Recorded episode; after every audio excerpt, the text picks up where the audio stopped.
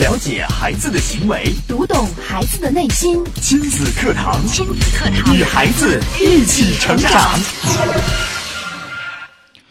不幸福，没有自我的妈妈不可能培养出幸福的孩子。只有活出你自己，才能给孩子好的典范，孩子自然会成长为他们所看见的人。妈妈幸福了，孩子就幸福；妈妈做自己，孩子就能做自己。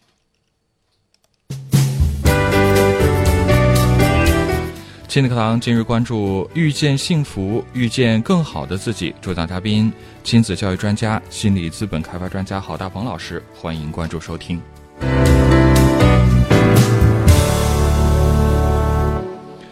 我是主持人袁明阳，我是主持人潇有潇。请郝老师。郝老师您好，你好，郝老师。啊，主持人好，各位听众大家好。嗯，今天郝老师还为我们邀请了一位我们亲子课堂的听众做客，跟我们来分享他的故事。我们也有请他跟大家打个招呼。你好，嗯、大家好，我叫徐静，嗯、双人徐，安静的静，是一个四岁多女孩的妈妈。嗯，欢迎徐静。嗯，今天我们的话题“遇见幸福，遇见更好的自己”，也是在徐静身上，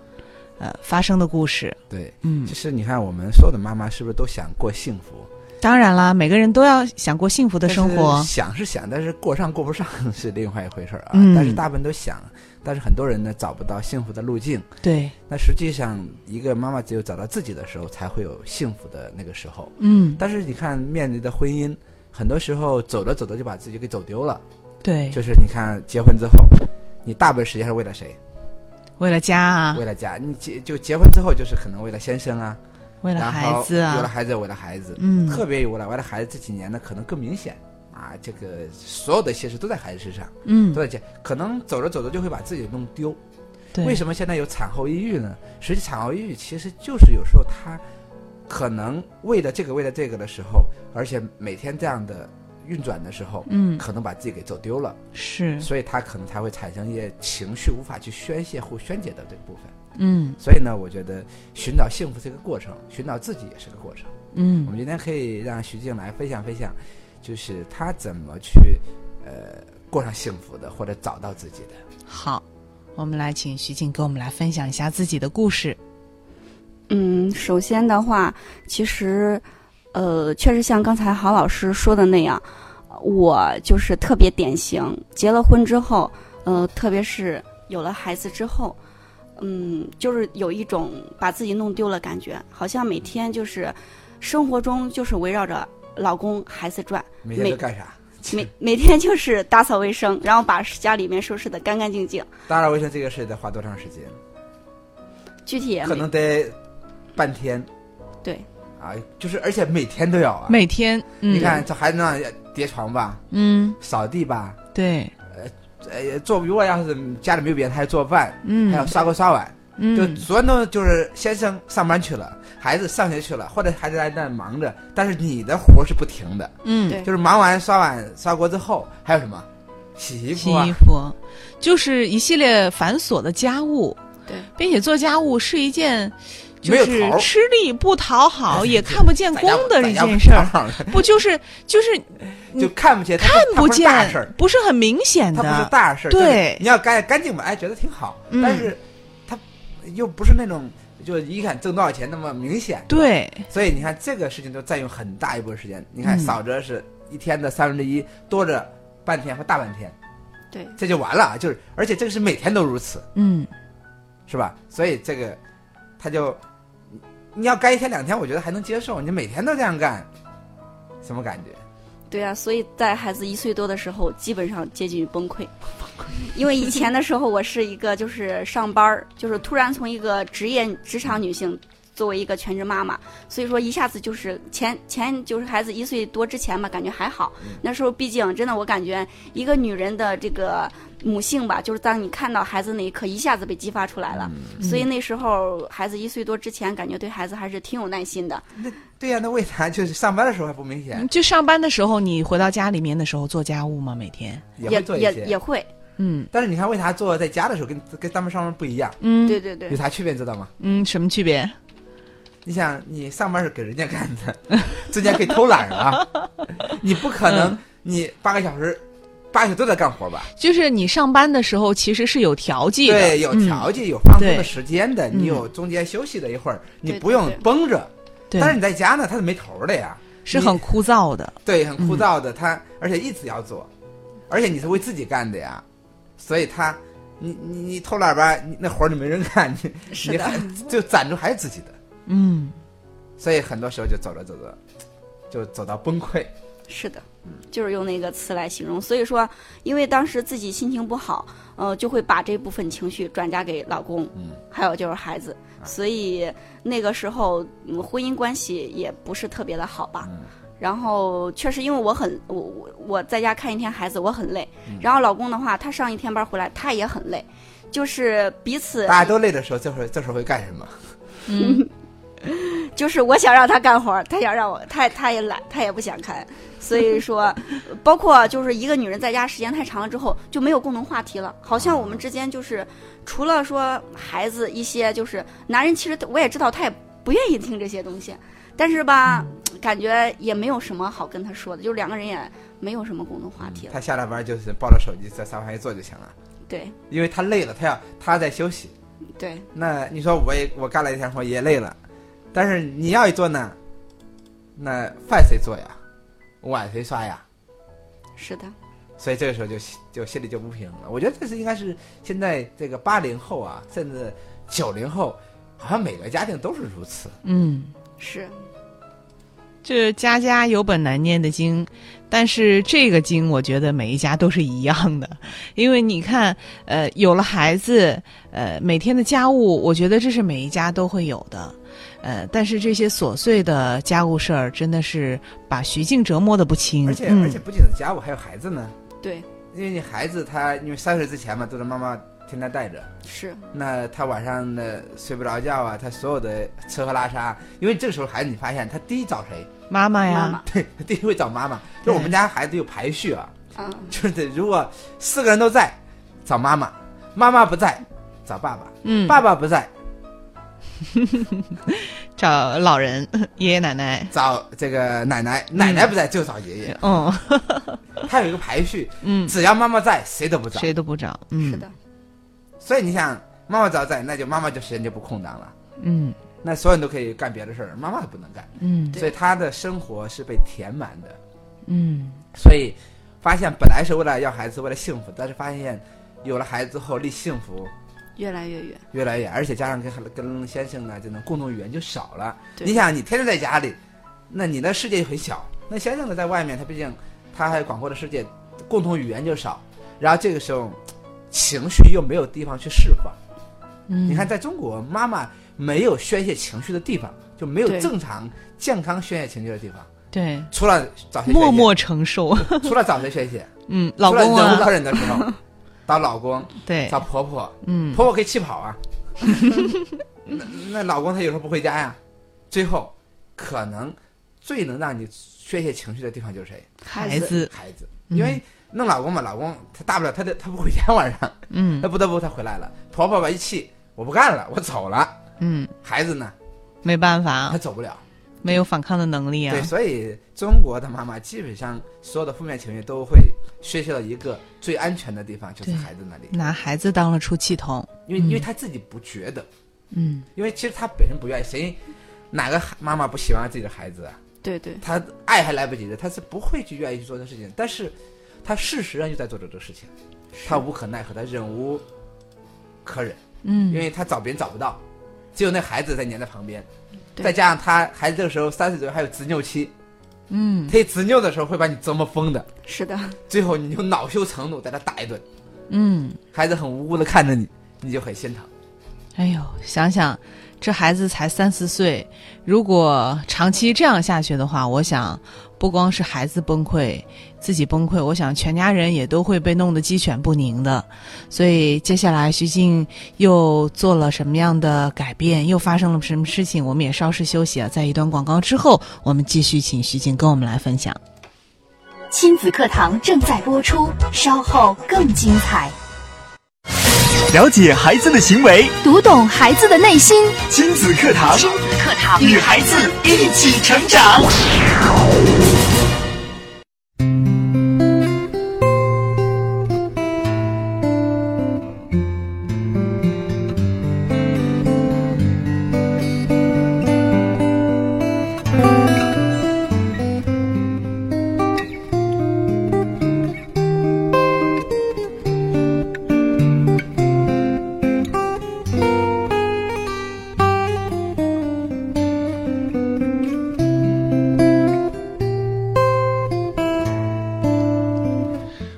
继续回到节目当中啊，今天的亲子课堂为大家邀请到的是亲子教育专家、心理资本开发专家郝大鹏老师带来的话题：遇见幸福，遇见更好的自己。做客节目的还有我们的热心听众徐静，跟我们来分享她的故事。我们接着请徐静跟我们来聊她接下来的成长经历。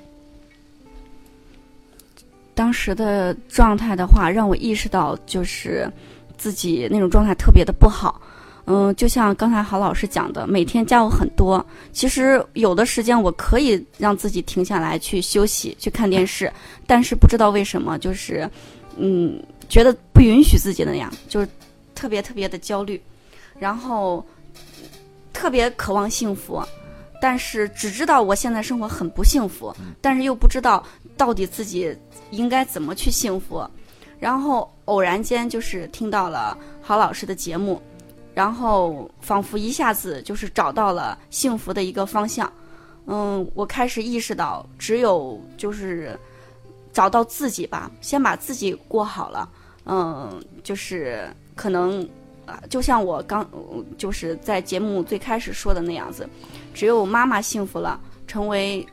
理想中的自己，孩子自然就能成长为自己，而不是说把所有的时间和精力都投到孩子身上，那样子其实对孩子不是爱。后来意识到，原来我是一种控制，可能把我所有的这个情绪，包括呃很多我以为的爱，其实就是就是一种控制。就当时呃，现在想想真的是，当时就是控制欲特别的强。就是没有自己的时候就会去控制，对，嗯因为没有自己，就是可以通过孩子来看自己，就是那就是我通过控制让他好，就是我都没有自己了，所以嗯我未来要好怎么办呢？你在听我的，嗯我因为确实我是我也是为你好，嗯我的出发点呢、立场啊、初心都是为你好，所以你必须按照我说的办，比如说任何危险的事情不能做，嗯任何不符合规则的事不能做，嗯所以他就会干这件事情，然后那孩子也会受他的也会受影响。嗯，那所以呢，那所以我觉得一个妈妈的成长，它来自于觉察，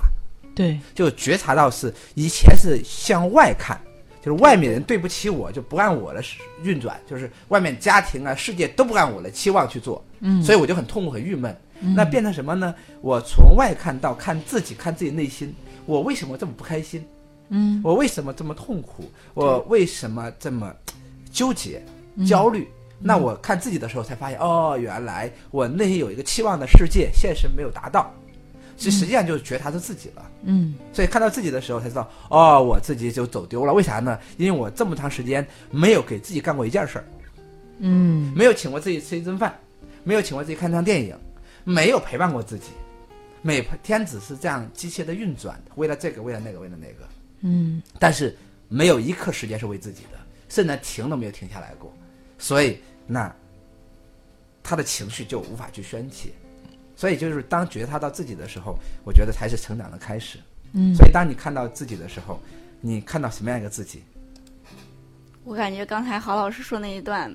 特别、特别、特别对。我以前确实就是那样子的状态，就是向外看。我觉得当时我所有的不幸，我都归咎于我的婚姻，就觉得是因为就是因为嫁给了我老公，然后因因为因他配不为上你，呃是我我是一直是我一个人带孩子，没有婆婆帮忙，嗯所以说的话，我就觉得所以婆婆的矛盾就就不用了。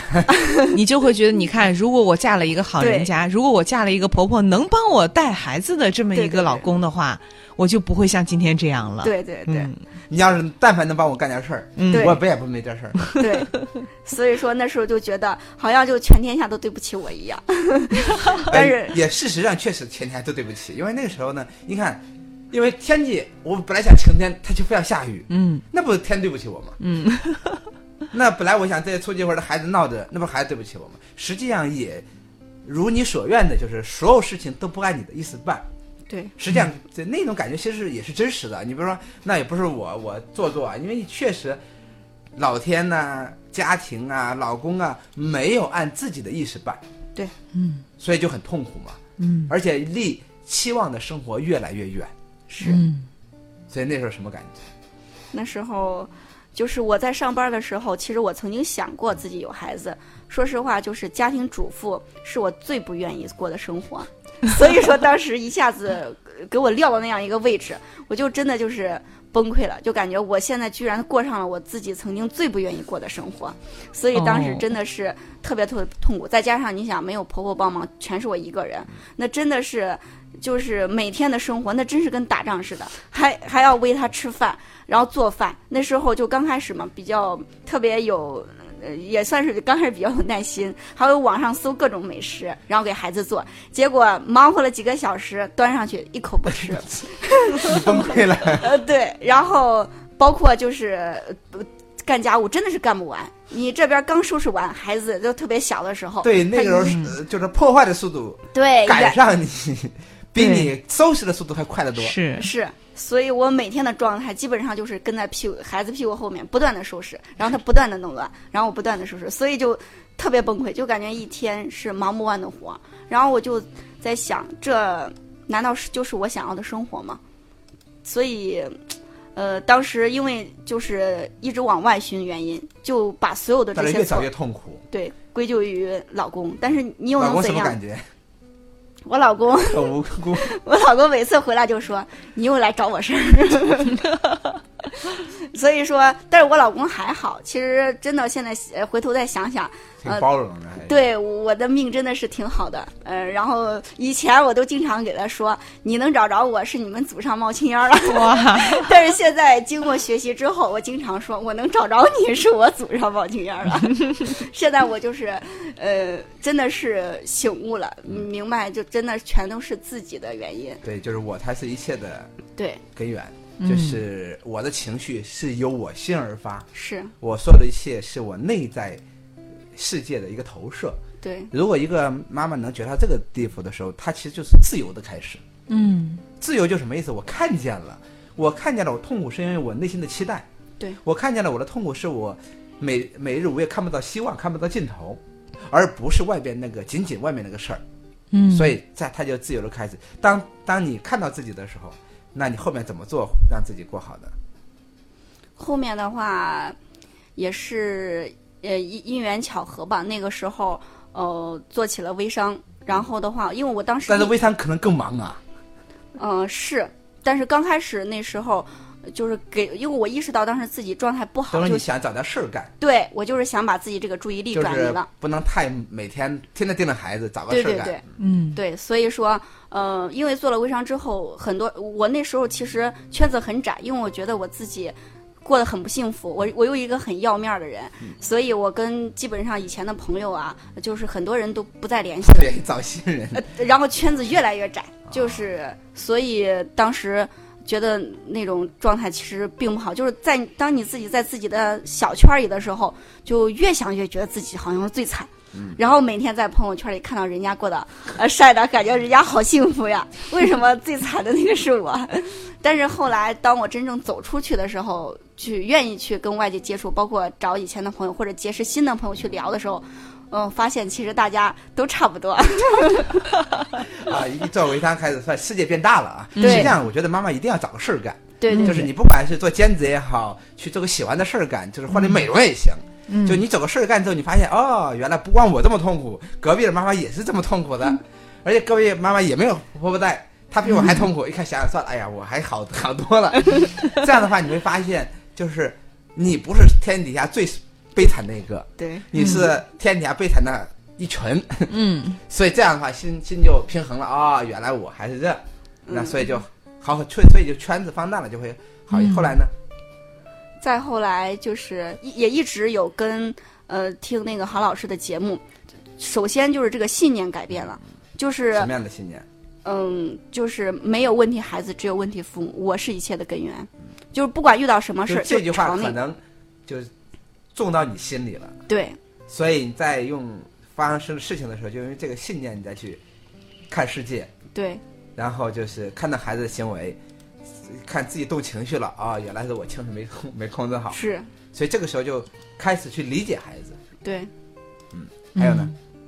还有的话，就是对于孩子教育方面，呃，就是找到了一个方向吧。以前的时候确实，呃，后来想想我自己为什么会对孩子有有的有有一方面的一些行为，呃，那么排斥，其实因为我并不了解孩子。后来跟随学习，慢慢去试着去了解孩子的世界，站在孩子的角度去看待一些问题，慢慢发现就是这个好多行为就可以理解了。对，而且孩子有个独立的世界，对，就是只是我以前不理解，我都去控制他。现在呢，对我能如实的看到孩子有个独立的世界，独立构建的。我看不顺眼不是他的问题，是我可能用了我的尺子去衡量他而已。对对对，所以那这样的话，就是孩子的问题也就解决了，就教育孩子的问题解决了。那婚姻的，哎，看看老公顺眼的，那生活呢，有没有发生什么变化？嗯，生活的话，嗯，发生了也是很大的变化。嗯，就是我们家现在的状态，等于说，呃，就是各自顾好自己吧。我觉得这是非常好一种状态，因为如果说就是刚才郝老师说那个感觉特别对，以前为什么会有那种感觉，就是对别人的期待过高。哦，所以就说是一你要对为我的幸福负责任。对我今天过不好，就是因为你的事儿。 你要替我哄我，你要陪我，你要给我买东西，你要照顾我，反正是我过不好就是你的事儿。嗯，现在呢，我觉得徐静的做的好的地方就是她分的一个界限，就是嗯各自每做好个人自己先过好各自，然后在这个基础之上，然后我们再约会啊，再浪漫呐、再生活啊，对再做这件事情。就是这样的话，要不然的话，以前我相信在以前状态里约会约不好，是的，本来开开心心约会去了，结果因为看电影看下电影的事儿吵起来了。对因为吃爆米花的事儿吵起来了，因为你发现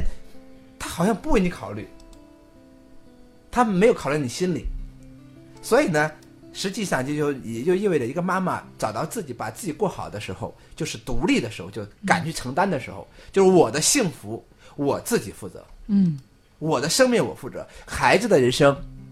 孩子负责，嗯，老公的人生，老公负责，我们彼此是一个伴，婚姻是一个伴，孩子也是一个伴，我们彼此滋养、彼此成长的伴，而不是彼此伤害的伴，而不是彼此纠结和痛苦的那个伴。嗯，所以我觉得这就是，当彼此找到了自己，那与幸福就很近了，那就开始过上这个幸福的生活。是，你看，其实一切也都没有变，还是那个老公，还是那个孩子，对，还是那个家还是那庭个，生活，还是是家那务个生活，你还是要干家务活，还是要照顾孩子，陪伴孩子。但是正是因为你的心态发生了变化，你找到了自己，嗯，一切就会变得不一样。所以我觉得最后总结一下：当一个妈妈找到我自己的时候，我是一些根源的时候，我发生变化的时候，我内在世界变化的时候，她的孩子、她的家庭、她的爱人跟着都会发生变化和幸福起来。嗯所以呢，那最后呢，祝愿各位妈妈在痛苦里挣扎的妈妈走出去，重新找回那个更好的自己，遇见幸福。好，非常感谢郝大鹏老师精彩的讲解，也感谢徐静带给我们的分享啊！大家听到今天的这一期节目有什么感受，也可以通过微博、微信的方式跟我们来分享一下。您可以在新浪微博关注“蝶兰路言亲子课堂”，在今天的话题帖下直接跟评论；也可以在微信平台关注微信公众号“亲子百科”，千百的百，课堂的课，来给我们留言。我们也稍事休息，广告之后接着回到节目当中。亲子课堂正在播出，稍后更精彩。开车需要学习，电脑需要学习，那教育孩子呢？任何事情都需要技术，而最需要技术的事情就是教育子女。孩子肯定比电脑、汽车更复杂、更精密，而重要的是它更珍贵。假如我们一生只能拥有一项本领的话，必定首选家庭教育。教育孩子，你是合格父母吗？亲子课堂，为人父母者的必修课程，让您轻松玩转孩子，成就孩子的一生。成就孩子的生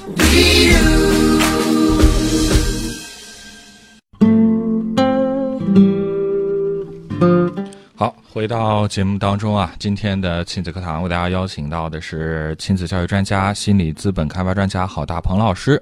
带来的话题：遇见幸福，遇见更好的自己。也欢迎大家收听节目的时候，可以就您听到今天节目的观点看法，包括您在家庭教育中提的呃遇到的问题，跟我们来进行分享。嗯，您可以在新浪微博关注“迪兰路言亲子课堂”，今天的话题帖下直接跟评论，也可以在微信平台关注微信公众号“亲子百科”来给我们留言互动。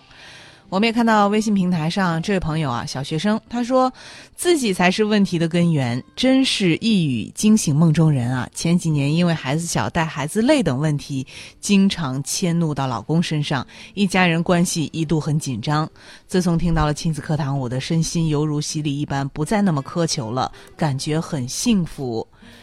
一定要坚持听啊！太感谢了，嗯，这也是对跟我们今天的嘉宾徐静一个共鸣有吧着相同经历的。呃，我觉嗯得好像每个妈妈都要经历这个阶段，对，就是你看很多过来人，实际上，呃，很多人呢都会陷入到一个自己构建的一个世界里，特别是有了孩子后，他的世界嗯一旦从大变小之后，自己会构建出来之后，就会呃变得比较敏感，嗯，而且会把很多问题给放大，是特别孩子的一举一动啊，一些小的细节啊，他都会有放大效应。因为什么？因为他每天盯这个事情的时候就会放大。对，如果你平时你看，你你干了别的事儿，你会对一些细节并不太在意。嗯，但是你什么事儿都没有的时候，你会在意这个细节的时候就会放大，放大之后就会让自己敏感，甚至还会多嗯疑，甚至还我觉得在这个阶段当中，应该提离婚的还比较多。对， 就是动不动都会，我估计至少得我我听哪个调查说，就在这个阶段，就是是提离婚得提几十次、上百次，要把老公掐死得不好不知道多少次。就他，就内心那种强烈的感觉，嗯，就无法去释怀。就是失去自我的那种，找不到方向，又觉得目前的生活一团糟。对，嗯又又不知道出路在哪里。那可能这是每个妈妈必须要都要成长和经历的一个呃独特的一个阶段，而且更重要的是呢，当一个妈妈只知道自己这种感觉的时候，是更可怕啊。嗯比如她觉得哎，别人都挺好，就我不 好，这个是很麻烦的事儿。嗯当他看见，哎，所有人都要经历这个事情，那所有人都要经历，为什么？你看，你看以前的咱婆婆啊，她这就不明显的这个，她会觉得你才生一个娃带一个娃，我们以前的生五个生八个，也没你这么矫情啊，对，嗯所以她理解不了这种感受。但是现在社会的压力，那人的生活的压力，而且孩子的这个生活的方式已经发生变化了，所以呢，呃我觉得在过程当中呢，需要这个妈妈还是要升级自己的软件和学习和成长的。就像我刚才看到一个信息说，这个你看，你要用十年前的杀毒软件杀今天的病毒行不行？那肯定不行，那肯定不行了嘛， 病毒都更新了，病毒都更新了，你用十年前的解决问题的方法解决现在的问题行不行？不行，也不那行肯定不行啊！那你现在的观念和解决问题方法是哪里来的呀？你小时候你妈给你的呀，那二十年前、三十年前的东西啊，嗯那怎么可能解决现在的问题呢？嗯，你小时候那个时候有手机，有这么多诱惑，这么多东西吗？那个时候，这个呃小孩儿有那么多危险的事情吗？他没有啊。嗯但是呢，所以也就是我们提的，为什么呢？一个妈妈她必须在这个阶段，要给自己的大脑、给自己的身体升级一下软件，嗯你才可能很好的度过它。否则的话，你要度过它就脱一层皮的感觉，对，就是就是说你在绝望了之后，就快绝望到死了，最后才重生。但是可怕的是，有人就到死了都没重生，就是很多人走极端呢。甚至我那天看到一个新闻，那他带着孩子非要跳楼，孩子说：“妈妈，我想不想死啊？我我我我不想跳啊！”嗯结果那个孩子反而安慰妈：“妈，你别拉我，我自己跳。嗯”你想，那个那个孩子，他用什么样的方式才能唤醒妈妈呢？但是妈妈在那个绝境里，生不如死，嗯可能死亡就是最好的一个解脱。嗯但是你穿越了这个事情，你跨越了这个阶段，那可能你会获得另外一份幸福。你嗯跨不越，你就觉得嘖基本上过不去了，过不去这个坎儿了。嗯啊，我这昨天咨询了一个妈妈，她 要离婚，离婚的理由就是呃也不知道为啥，人家老公就不想跟她过了。嗯那就是这些年怎么过的呢？反正他说我为这个家当了十年的保姆，结果哦不要我 了。我为了时间干了十年嘛，嗯那现在那不要我了。嗯他觉得很无辜，因为他一定会觉得无辜啊。你看我十年呢，嗯我为了付出这么多，还生了两个孩子，你想想，对他来说可能，呃，实际我一直觉得一个妈妈应该在孩子这个两三岁之前呢，我觉得要做一次重生，否则的话，你熬十年之后，那两个人感情也全部熬干净了，对，所有的恩情也熬尽了。嗯，那个时候，再说要离婚也好，再说要怎么也好，我觉得可能对双方啊都是一种痛苦，包括对孩子。嗯，你看你你进行十年的婚姻，你肯定孩子也不小了，也五五六岁、七八岁、八九岁了，就这个时候的代价可能会更巨大。所以呢，我觉得这些妈妈一定要呃寻找一些机会，不管是听节目好，或者听我们的课程也好，就是要给自己重生的一次机会。你过了这个坎儿，你会发现后面无限的喜悦和幸福。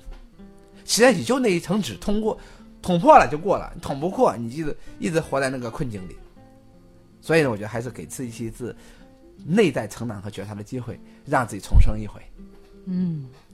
好，我们再来看看这位朋友的问题啊。他说，呃，是有一个两岁九个月的男孩儿，奶奶带的多，晚上在奶奶家睡，天天回家的时候都不想走，总是要给他说妹妹要夺你东西不给你啦，呃，看你的衣服好或鞋子好，呃，妹妹要要了之类的这样的话呃才能吓得走，或者每次都要拿点东西才走，这样会对孩子性格不好。呃，听了亲子课堂说，呃，要用契约温柔坚定，但不会用，该怎么用呢？这个这个就不是契约的问嗯题了，你把孩子搁人家家养，这本身是个问题。你你想想，你让孩子做这个事情，你只能是威逼利诱、连哄带骗。嗯